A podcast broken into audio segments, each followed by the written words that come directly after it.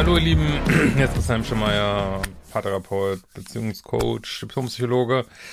Ja, und mal wieder ein kleines Love Island Video für meine Love Island Fans. Und zwar geht's um die Trennung von Dennis und Jenny. ähm, nur mal so als Erinnerung, ich meine, wer es nicht geguckt hat, interessiert es wahrscheinlich eh nicht.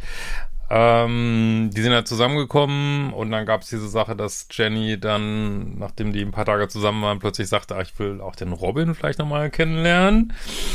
Und ähm, dann mit Robin gesprochen hat und dann wollte Robin auch nichts von ihr und dann, ach nee, ich bleib doch mit Dennis zusammen so, ne? Und sind ja, glaube ich, weiß nicht, zweite oder so geworden und ähm, ja, und da wurde halt berichtet, dass sie sich direkt ähm, nach der, nachdem es abgedreht ist, quasi wurde so berichtet, also ich glaube von Jenny, er hat dann sein Handy in die Hand genommen und dann haben sie sich direkt, ähm, hat er sich, also hat er direkt gesagt, ich kann das nicht und äh, ich trenne mich so, ne, nachdem er vorher aber auch da bei Aftersun noch gesagt hatte, ja, es hat Potenzial und alles ganz toll und ja, und ich dachte, das nutze ich mal wieder so als soll ich mal sagen, Stichwortgeber.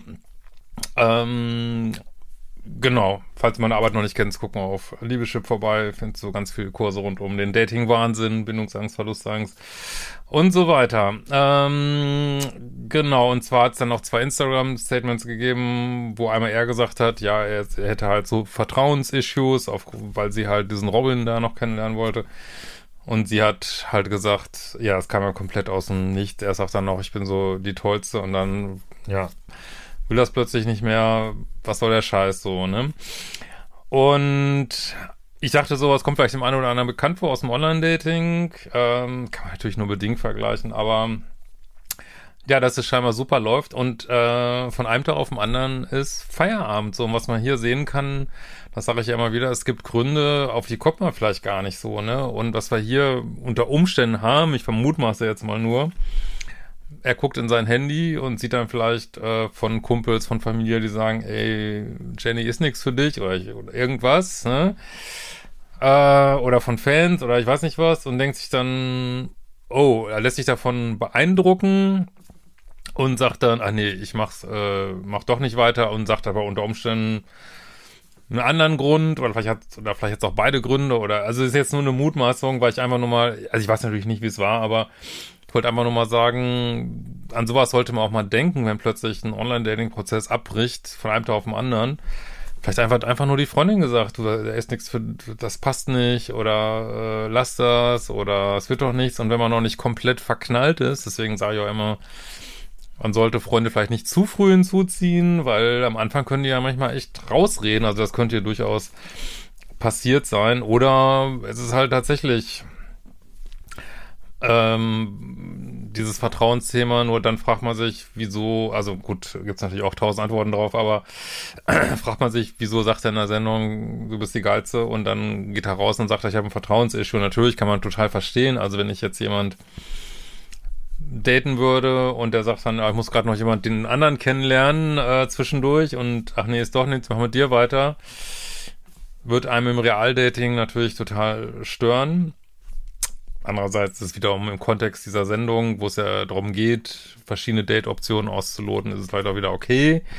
Aber kann man sich schon verstehen, dass er das seine Vertrauenssachen da anträgert ähm, nur warum sagt man dann, du bist die Tollste, ne? Und ich nehme dich zurück und wir machen das und ja.